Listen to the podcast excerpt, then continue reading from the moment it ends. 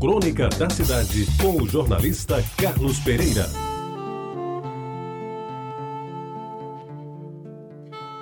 Amigos ouvintes da Retabajara, no dia da independência de 1949, eu tinha 10 anos e cursava o quinto ano do primário no Grupo Escolar Isabel Maria das Neves, depois de ter alisado os bancos do Grupo Santo Antônio nos primeiros quatro anos. Estudava feito louco, me preparando para o temido exame de admissão ao ginásio do liceu. Mas no 7 de setembro deixava os estudos de lado porque a programação daquele dia era algo muito importante, que só acontecia uma vez por ano, é claro. Logo cedo, ouvia ao longe os tambores das bandas marciais dos colégios e via passar pela Vasta da Gama os pilotões do 15º Regimento de Infantaria, o famoso 15RI, à frente a famosa banda de música que tocava a canção do soldado. Eu puxava meu pai pela mão e saía em demanda da Avenida Getúlio Vargas, em cujas largas calçadas iria assistir à parada dita cívico-militar. Pois bem, amigos ouvintes, enquanto eu via o desfile, o pensamento voava para o campinho da Cruzada em Jaguaribe, onde depois das 10 horas, Frei Albino daria ordem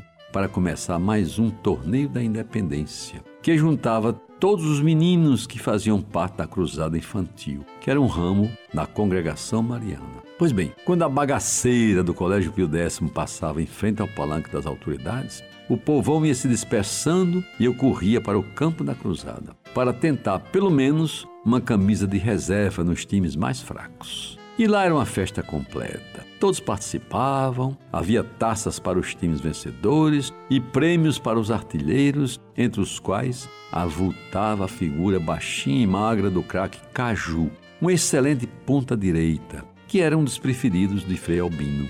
Ele, o Frei, definia os times, distribuía as camisas, apitava os jogos e, não raro, torcia para que o time de Caju ganhasse o torneio. No final, havia uma confraternização com farta distribuição de bolos e guaranais. Pois bem, amigos ouvintes da Tabajara, 25 anos depois, em 1974, o desfile de 7 de setembro não deixou de acontecer, mas dele, poucos de Jaguaribe participaram.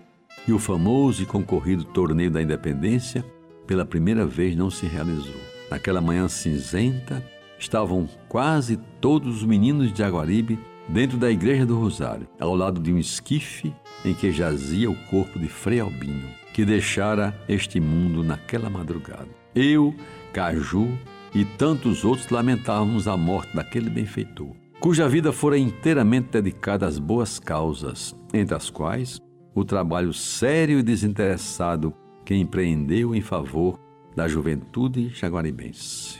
E até naquela tarde de 7 de setembro, Frei Albino exigiu bom preparo dos meninos e jovens, a quem sempre estimulou a prática de exercícios físicos, que o acompanharam à última morada. A multidão que se formou no seu enterro, Caju à frente do pilotão dos jogadores da Cruzada, foi da Igreja do Rosário até o cemitério Senhor da Boa Sentença a pé, entoando cânticos religiosos, entre os quais se repetia, de vez em quando, o hino da Cruzada. Somos pequenos da Cruzada, eterna esperança do Senhor, Somos nós a geração formada na escola de Cristo, Rei de Amor. A cruzada infantil vem trazer ao Brasil um vigor novo e forte dos Pampas ao norte e saia por aí. Pois bem, meus amigos, neste tempo de Natal, neste dezembro de 2014, eu lembro a figura carismática de Frei Albino, que se foi há 40 anos. E não posso deixar de registrar a minha tristeza pela lembrança também de que Caju já não pode mais chorar em vida